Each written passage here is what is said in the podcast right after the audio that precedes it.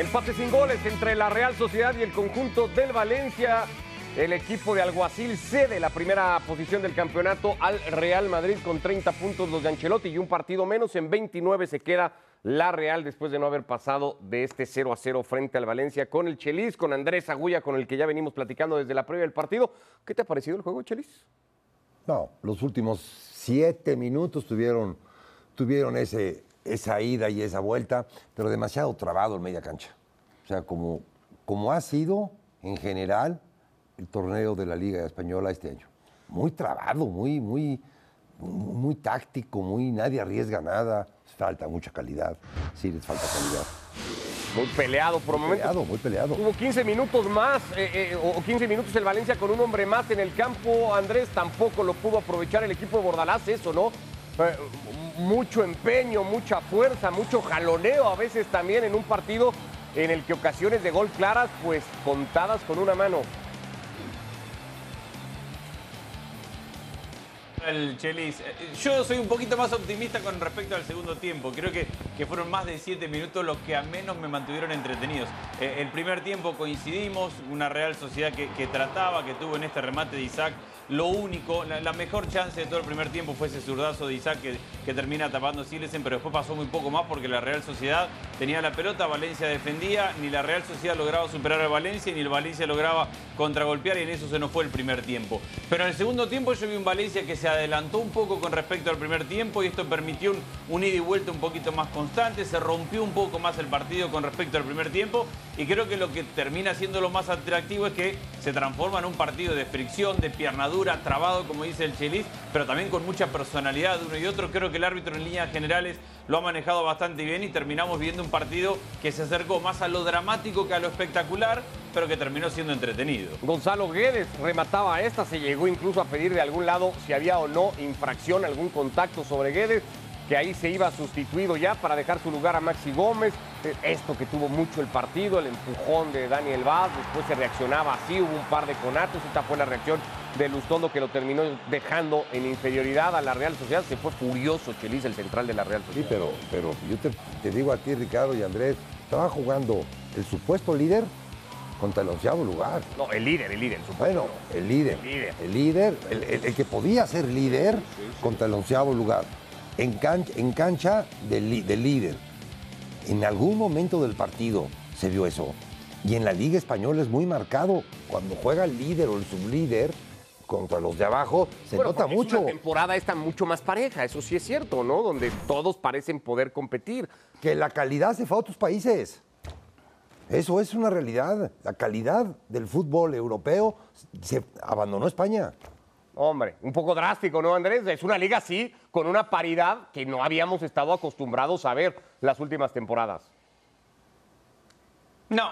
E- Y de hecho esta situación que dice el Chelis de que aparece el líder contra el, el mitad de tabla, contra el Valencia, si bien desde la matemática pura es real, eh, estamos ante un líder que no es habitual a manejar esta situación. Es decir, la Real Sociedad no está acostumbrado a ser el, equipo que está arriba de todo, el equipo que además tiene competencia europea, se está redescubriendo como un equipo eh, utilizando u ocupando un lugar que no está acostumbrado. Normalmente la Real Sociedad es un equipo que viene ahí cuarto, quinto, sexto, séptimo, tratando de pelear por meterse a Europa y no carga con tanta mirada de cerrar la fecha del domingo, sabiendo que si ganás estás otra vez por encima del Real Madrid, del Atlético de Madrid, del Sevilla, del Barcelona mucho antes, obviamente, que son equipos que están acostumbrados a cargar con, con esta responsabilidad de salir a cada partido con la obligación de ganar. Hay una cuestión que, además de lo futbolístico, de lo táctico, eh, y tiene que ver con lo mental. En estas ligas para ganar, mentalmente tenés que estar listo para ganar cada partido, cada domingo y no te podés conformar con menos. Y yo creo que eso fue marcando un poco el partido de hoy. La Real Sociedad intentó asumir ese rol de líder, de protagonista, de, llevar el partido adelante, pero se le fue complicando porque el, porque el Valencia le jugó bien el segundo tiempo. El primero lo defendió mucho, el- segundo me gustó más. Hay un momento, eh, no podríamos tampoco no reconocerle al equipo de Alguacil que dentro de las limitaciones que tuvo el partido de Chelis fue a tratarlo de buscar, ¿no? Desde el ingreso de Oyarzábal hay una pelota a Isaac muy buena que lo termina encontrando en fuera de juego al sueco, una pelota parada que por centímetros no termina encontrando un remate, o sea, lo- penúltima negativa.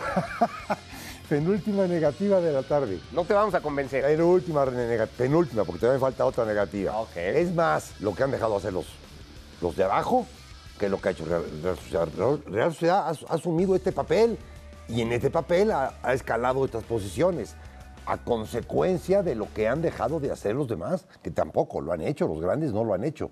Número, y, la número, y la número dos, este es el fútbol de Bordalás. Este es el fútbol de Bordalás que hizo en, en- en Getafe, con peor plantel. No es el fútbol de Bordalás. Bordalás iluminó el panorama de los técnicos en- de, España cuando hacía este fútbol alegre y este fútbol En algún atrevido. momento, En ¿no? Pero su bueno, sello es más pierna dura, pero, pero, más- pero así se dio a conocer, con buen fútbol se dio a conocer Bordalás. en algún momento aquella temporada que lo llevó a Europa, Andrés, pero Bordalás es un poco el partido de hoy, ¿no? De ir, de morder, de apretar, de meter pierna, de cerrar espacios, de marcar muy fuerte y de encontrar alguna que te permita, por ejemplo, pues poder aspirar a ganar un partido.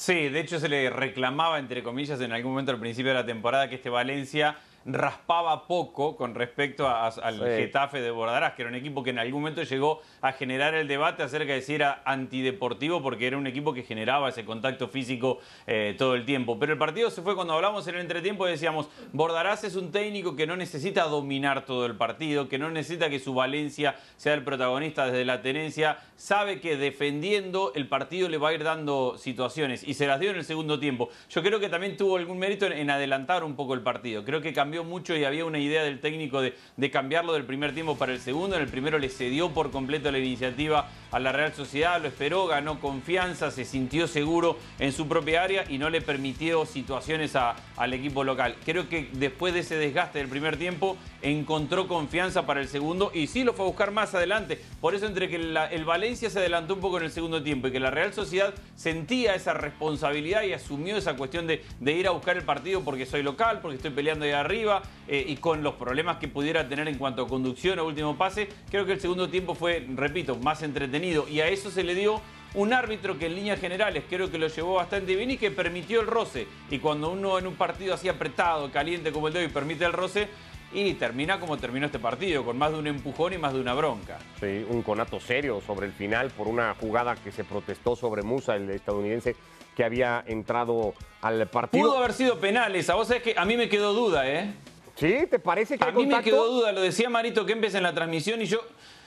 A ver, contacto hay, de, de eso seguro, porque la, la he visto varias veces. Y Marito lo dijo en la transmisión y yo la volví a ver varias veces. Contacto hay, lo tocan desde atrás a Musa y ahí hay una cuestión de- que terminaría eventualmente en la interpretación del árbitro. Si, si es que entiende que Musa abre el pie izquierdo para generar ese contacto o si el contacto viene atrás porque el, el central prácticamente se lo atropella. Yo creo que en, en el apuro de sacar el conato que vos decís y, y el empujón y, y salir adelante con el partido, creo que no le dedicaron tiempo o le deberían haber dedicado más tiempo a ver esa jugada, porque el contacto existió sobre Musa y repito, cuando existe contacto automáticamente pasás a la, interpretación del árbitro y le tendrían que haber dado una oportunidad de verlo de nuevo. A mí me pareció que fue para penal. Le, pasas el recado, por favor, al señor Kempes. Veo a este Valencia y me acuerdo del Valencia de Kempes y lloro.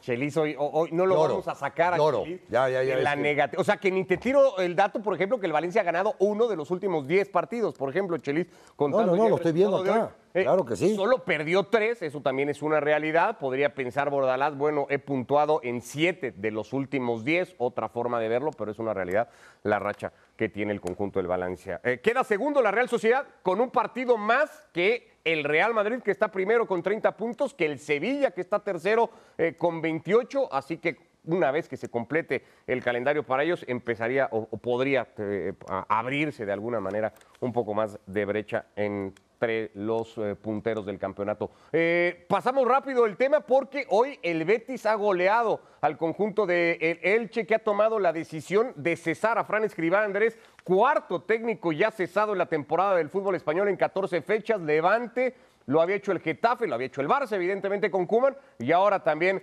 Escribá termina perdiendo el cargo y dejando un mensaje duro, ¿no? Hacia Cristian Bragarnik, el, dueño del equipo, podrás comprar un club, no el cariño de la gente, es el mensaje que mandó Escribá, que fue el que comunicó su destitución en la rueda de prensa postpartido. Sí, bueno, el partido hoy se le, terminó muy rápido. El equipo eh, sale a la cancha en, en 25 minutos, creo que ya está perdiendo por 3 a 0 el Elche y no tiene ni personalidad, ni actitud, ni fútbol como para salir a dar vuelta a la historia ante un buen equipo que es el del ingeniero Pellegrini. En el segundo tiempo se queda con un hombre menos, el, el Elche, y ahí parece que, que perdón, el, el Elche se queda con un hombre más y ahí parece que a lo mejor podía meterse en el partido porque el Betis pierde un jugador, sin embargo se ordena bien Betis, cede, cede un poco el protagonismo, retrocede y si bien ha generado alguna situación sobre el final, el Hay un mano a mano que tapa al arquero y alguna otra aproximación ya con un hombre más, la sensación es que a esa altura ya el partido estaba totalmente definido. La realidad es que hoy se le pasó el partido al Elche prácticamente sin jugarlo. Cuando quiso empezar a transpirar perdía 3 a 0 y cuando se quedó con un hombre más el, equipo rival pasó a defender y automáticamente no, no, encontró nunca el partido y termina siendo al final de cuentas la gota que, que rebalsa un vaso que ya venía mal de antemano. Bellerín, el expulsado del de, Betis por esa pelota en profundidad donde termina tocando la espalda del adversario. Paco López, Michel, Ronald Kuman y Fran Escribá, entonces los cuatro técnicos que a estas alturas de temporada ya perdieron en el fútbol español su trabajo. Sí, me, re, me recuerda esto de, de, de, un promotor que compra un equipo junto a otra persona que conocemos tú y yo, porque son socios, porque, sí. porque estaba en el palco de Florentino, lo vi yo hace 21 días, no ahí, estaba, ahí, estaba, ahí estaba sentado, y entonces, sí, no, no, no es lo mismo, y tiene razón el técnico. ¿Y tú también estabas en el palco de Florentino razón. para haberlo no, visto? Yo estaba en el estadio. Ah, ah, dije, yo estaba en el estadio. El caso está, está no, el caso está que no, no, no, no es lo mismo comprar jugadores, llevar jugadores, hacer negocios de este tipo, que, comprar una franquicia, por muy española, por muy quebrada, por muy, con, muchas deudas que tenga. Esto es otra manera de ejercer, otra manera de llevar las cosas.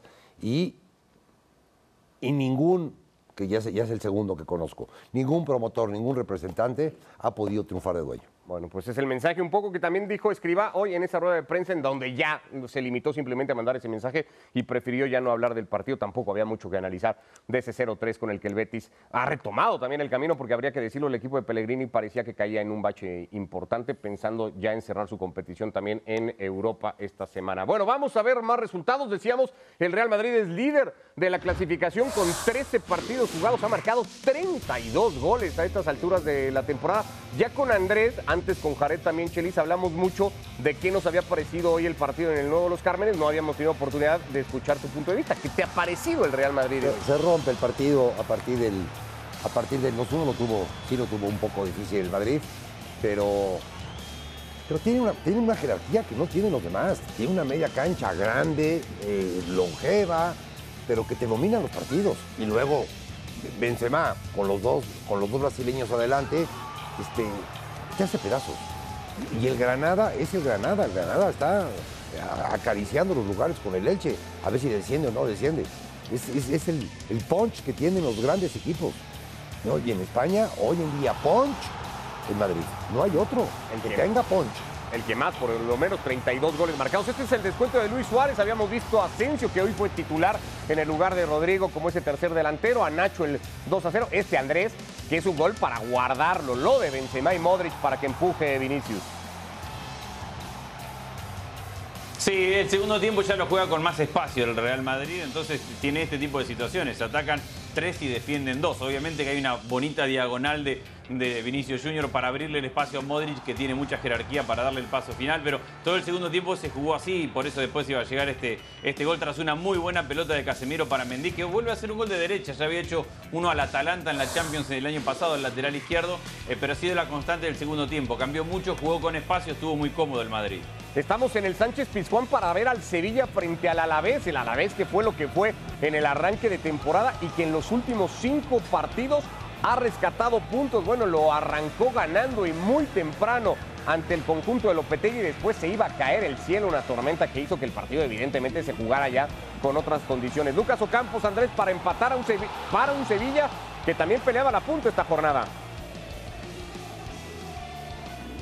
Sí, con un Montiel que llega al fondo y saca el centro atrás, lo había hecho ya varias veces. Montiel le, hizo un... Y, y, esta es la polémica, ganó, ganó, mucho espacio por ese lugar. Minuto 45, la última jugada del partido. Se acababa y se iban todos a, al vestuario para el entretiempo de ese tiro libre. El árbitro lo va a ver a VAR, dice que hay mano. A mí me parece que también, pero hay mucha polémica en, España porque el jugador Ocampos se da vuelta y, le pega en el brazo que lo tiene arriba y después en el segundo tiempo el Sevilla lo intenta todo el segundo tiempo. Recién Rakitic al minuto 92 encuentra el empate. Es una liga esta donde hay un porcentaje muy, pero muy alto de partidos que cambian su resultado en los últimos 10-15 minutos. Después del gol de Rakitic, todavía tuvo el Sevilla un remate final que terminó salvando eh, en la línea Pacheco entre un defensor y, evitó que el Sevilla terminara ganando el partido. Estamos en el Metropolitano Chelis. Bueno, hablamos de las victorias trabajadas. Lo ha sido para el Atlético de Madrid frente a los Asuna ayer. Acababa de Osasuna contra el Madrid.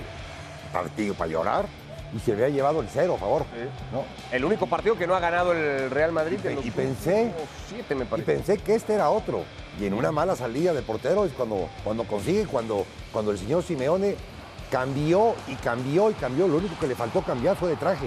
Porque cambió todo, todo el partido le buscó. Bueno, ha sido muy, le buscó por todos, solo esta temporada. Por todos lados, por todos lados le buscó. Al final, en la jugada menos, menos futbolera, menos menos elaborada, menos todo, un raspón de cabeza en una mala salida del portero, se lleva los tres puntos. Pensé que Osasuna se llevaba dos ceros pero, de Madrid.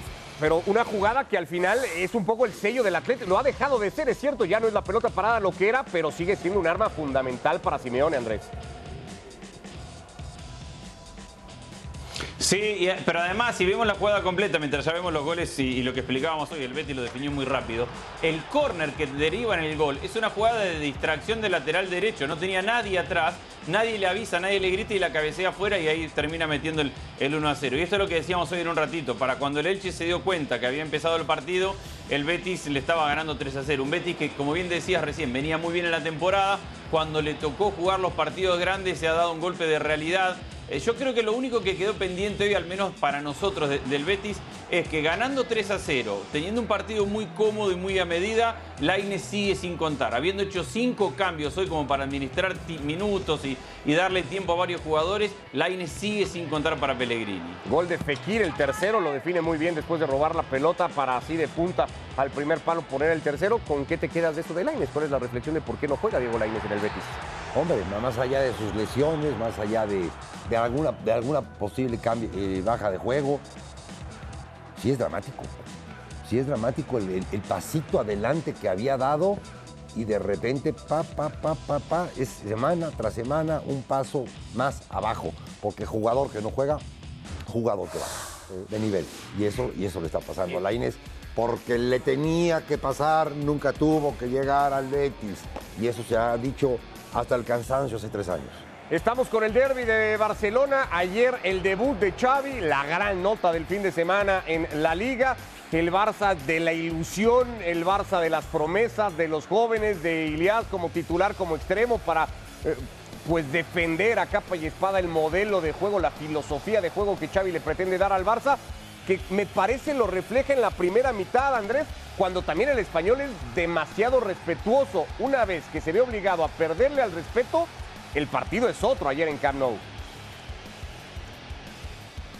Sí, ojo que se pudo haber sido penal, ¿eh? porque hay un pisotón de atrás a, Nico y el árbitro tampoco la, revisa. Eh, creo que el primer tiempo representa un poco más lo que quiere Xavi para su equipo, entendiendo las ausencias, las carencias que tiene la juventud en el plantel. Un 4-3-3 con dos extremos a pierna cambiada, bien pegados a la línea y con dos interiores de Ion y Nico que, que superen líneas y que lleguen adentro del área al punto de penal a, definir. Eso es lo que vimos en el primer tiempo. Después en el segundo y, con la victoria 1-0. Ah, y vimos esto, busqué que, patea mucho de media distancia a comparación de, de otros momentos del Barcelona. Acá está el penal, dudoso, para mí no es, para mí se equivoca el árbitro, pero, pero es muy dudoso. Hay un pequeño contacto desde atrás y, esos pequeños contactos son o, o, penalitos o interpretación. Para mí no es penal, pero lo patea bien Memphis Depay y a partir de ahí se desordena el Barça entre que no tiene fondo físico y que si apenas junta para un 11 con chicos muy juveniles, después cuando hace los cambios tiene todavía menos, mereció el español el empate. Eh, ¿Va a poder pasar este Barça de Xavi de la ilusión en la que está hoy Chelis a la realidad? Sí, a mediano plazo sí, y yo digo que ayer dio el, primer, el primer paso y lo dice Andrés. La distancia entre Piqué y Busquets es, es la distancia a Barcelona. No, o sea, no, sé cuántos metros sea, es la distancia a Barcelona. Y ayer Piqué jugaba a media cancha y entonces a Busquets le da, le da más para poder apoyar a los, de, a los de adelante y le da para poder tirar a gol. Porque hoy Piquet se, arriesga y no arrencula y se va y se va y se va y se va y se mete abajo de su portería. Que, lo hacía con Kuman. Y entonces el Barcelona era más grande que, que un día sin pan. Este, ayer no pasó eso. Ayer ya fue el sello del Barcelona de cómo se recupera la pelota y cómo se defiende hacia adelante, no hacia atrás. Había, ahora que menciona el Chelisa Piqué, había dudas incluso de cuál iba a ser el rol de Piqué con Xavi eh, ahora en el banquillo. Lo ha puesto por lo menos de titular en el primer partido. Y no sé cómo vaya a terminar por ser esa relación y, y si a Piqué lo necesita hoy Xavi Hernández como titular la mayoría de las veces, Andrés.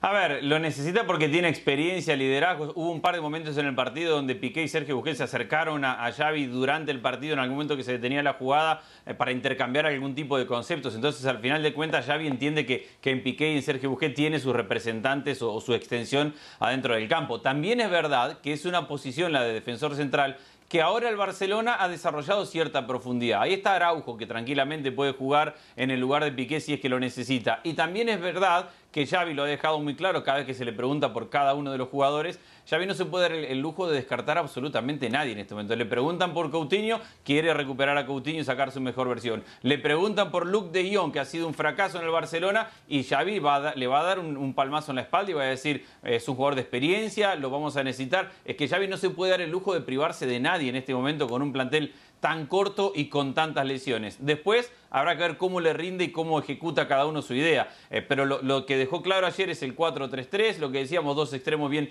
bien por banda y una presión a propósito de lo que decía Chelis, cuando sacaba el equipo rival, el español ayer, la pelota construida desde el fondo, uno contra uno en todo el campo. Independientemente de por dónde se movieran los posibles receptores del español, los jugadores del Barcelona, aún saliendo de su posición, pero era uno contra uno tapar a todos los receptores. Eso fue también algo que dejó del sello de Xavi ayer.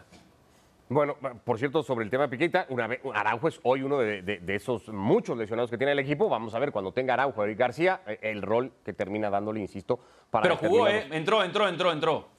Sí, ah, Entró en la parte final por Mingueza. correcto. No sé si cuando esté para ser titular. Ya se recuperó y tuvo algunos minutos. Sí, eh, y, considerarlo de arranque, cómo vaya a terminar formando eh, Xavi, que por lo pronto tiene a mitad de semana contra el Benfica eh, su primer partido Fuerte. debido a muerte, aunque suene mal planteado, ¿no? Pero es que eso va a ser para el Fútbol Club. Bueno, pero, pero en buen momento le llega. Digo, si nos vamos a esperar y a darle colchoncitos y colchoncitos, ya lo que saque truene, ya de una vez. Y yo creo que esto va a apresurar el proceso positivo del señor Javi. Bueno, pues ahí está el tema con el Fútbol Club Barcelona y lo que le viene al Barça después de este repaso rápido de jornada que, insistimos, deja al Real Madrid líder de la clasificación, a la Real segundo. Ahí está el Sevilla, el Atlético, el Barça que intentará y irse metiendo todavía. Aquí se juega la, o así se juega la fecha 15 de la liga. El Barça tiene que ir a la cerámica a medirse contra el Villarreal de Unai Emery después de lo que le haya dejado el partido a mitad de semana en Camp Nou. No lo sabemos. El Atlético se va a medir en contra del Cádiz. El Madrid va a recibir al Sevilla en un duelo también de los primeros clasificados. Una fecha que, va a ser, evidentemente, eh, a efectos de la clasificación importante, sin duda alguna. Estamos hoy a un año, exactamente un año, de que arranque en el mes de noviembre del próximo año la Copa del Mundo. Sí, exactamente. Ayer me, ayer me enteraba yo de eso y, y sí, todo el mundo dice falta un año. Esto pasa volando. Esto en cuanto, en cuanto menos sepas, ya, ya, tomaste, ya tomaste tu maleta para estar allá. Esto pasa, esto pasa volando. ¿Por qué? Porque hay demasiados partidos, demasiadas ligas, demasiados comentarios, demasiados todo. Entonces esto hace que el fútbol se apresure justamente en una fecha significativa. Hoy Joseph Blatter, el ex presidente de la FIFA, ha vuelto a hablar de la designación de Qatar como sede de la próxima Copa del Mundo y la ha tildado de un gravísimo error, según las palabras del ex dirigente del fútbol mundial. Vamos a hacer una dinámica en esta edición de Fuera de Juego, Andrés, a un año de que arranque la Copa del Mundo el eh, próximo 21 de noviembre. Un par de frases para completarla al tiempo que vemos ya los equipos clasificados. Hay 10 selecciones europeas ya con un lugar seguro, un par de sudamericanas, además del país anfitrión, Brasil y Argentina, eh, las selecciones que lograron su boleto directo y todavía la UEFA va a dar tres lugares más a través de un repechaje complicadísimo en su sistema. La próxima semana se define, por cierto, ese sorteo. Decíamos una dinámica con un par de frases para completar a un año de la Copa del Mundo, Andrés, arrancando con esa. a un año de la Copa del Mundo, ¿esperas? Espero que siga haciendo el Mundial cada cuatro años y que no cambie el mapa de fútbol para tener un Mundial cada, dos temporadas. Eso es lo que espero, que, que mantenga este lugar de, de, exclusividad, de que como lo tenemos poco lo valoramos mucho, de que cuando terminás eliminado saliendo de un Mundial sabes que el trabajo y la espera para el siguiente te va a costar sudor para volver y posicionarte otra vez y que, repito, en eso encuentro el valor gigantesco que tiene la Copa del Mundo, en que no lo tenemos todos los fines de semana, ni todos los días, ni todos los años. Así que espero que no sea el último cada cuatro años y que sigamos así manteniendo este ritmo de que de cada cuatro años un mundial. Cheliza, un año del mundial, espero. La menor cantidad de lesionados, una cantidad exorbitante de torneos, de, partidos, de preparación, de eliminatorias, de la menor cantidad de lesionados en algo que todo el jugador que va lo quiere disfrutar y lo quiere jugar. Un poco en esa idea habló Ancelotti también en esta semana, el técnico del Real Madrid, y dijo que el calendario como está, está muy mal planteado justamente pensando en eso. Eh, yo lo llevé al fútbol mexicano un año del Mundial, espero que no nos obsesionemos con el quinto partido, alcanzar determinada instancia en una competición. No te da una trascendencia como se pretende creer e-, en, México, y ahí están los ejemplos de Corea, de Turquía, de Croacia, de Suecia, de un montón de países que ya jugaron esa instancia, Costa Rica mismo, Estados Unidos, y que no los llevó a un siguiente escalón eh, eh, en el mapa del fútbol, así que México se tiene que dejar, creo, de obsesionar con, con un quinto partido y pensar en algo mucho más amplio. Andrés, creo que Qatar 2022 será Será espectacular, al final de cuentas va a ser el primer mundial, más allá de las polémicas acerca de cómo se lo adjudicó, de los casos de corrupción, de los, casos de derechos humanos, eh, eh, aquellos que construyeron los estadios, pero una vez llegado el momento de la expectativa del mundial, del evento, nunca hemos tenido un mundial, primero, con tanto dinero invertido, con tanto dinero alrededor de la Copa del Mundo y con tan pocas distancias. Eh, esto de poder ver varios partidos en el mismo día, de tener todos los estadios realmente cerca para poder comunicarnos, nos va a dar una experiencia completamente distinta. Así que yo creo y, espero que el Mundial sea en ese aspecto espectacular porque va a lograr o va a permitir que aquellos hinchas que vayan de todo el mundo se encuentren en el mismo lugar permanentemente. Chelis. Poco caliente, poco, poco caliente en cuanto a afición. Eh, le va a faltar sentimiento y, con un calor del caramba. No, no creo. Yo creo que después de Sudáfrica va a ser este de los, de los peores. No, le ves chispa. No, no, le veo, no, le, no le veo el contagio que tiene que tener el fútbol. Yo sí lo consideraría por mucho de lo que decía Andrés, eh, el Mundial de Qatar será una experiencia única por todo eso que ya bien describía Andrés. Me parece que, que, lo vamos a guardar ahí en la memoria seguramente. Y con esta cerramos, Andrés, mi favorito a un año del Mundial es hoy El equipo que tiene a Messi, que viene creciendo a, De Paul en la mitad de la cancha como un jugador cada día mejor, que tiene en la defensa jugadores que vienen creciendo en el Tottenham. Así que me tengo que poner la camiseta e ir con los míos. Bien, Andrés, bien. Saco pecho. Andrés va con Argentina. Chelisa, un año del Mundial. ¿Tu favorito es? Brasil. Brasil. Brasil, Brasil. Brasil va a ser campeón. Mira, yo coincido contigo. Yo también, ¿También? Brasil, sí. Hubiera pensado Francia, tal vez como Es que no juega la final en el Maracaná, tiene una buena ventaja con eso. Brasil como candidato para Chelis y para mí, Andrés va con la selección de Argentina. Así llegamos al final de esta edición de Fuera de Juego. Acá nos vemos el día de mañana para cerrar esta decimocuarta fecha de la Liga. Abrazo, Andrés, gracias. Abrazo grande para los dos. Gracias, Chelis. Un placer. Gracias a ti. Buenas tardes. gracias a Jared también, que anduvo por acá con la previa y el medio tiempo de este 0 a 0 entre la Real Sociedad y el Valencia. Gracias, que les vaya muy bien.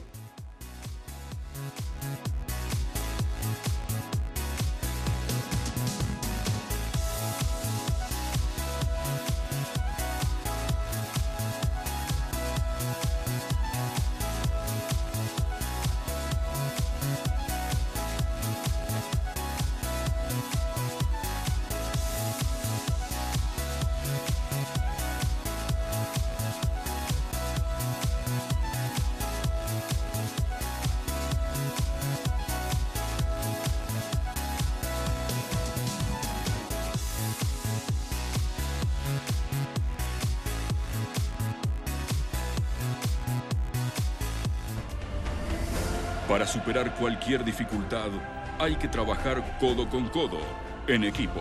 Superar los desafíos con talento y determinación, porque juntos somos más fuertes y juntos salimos al campo a ganar. BKT y la Liga, equipo ganador.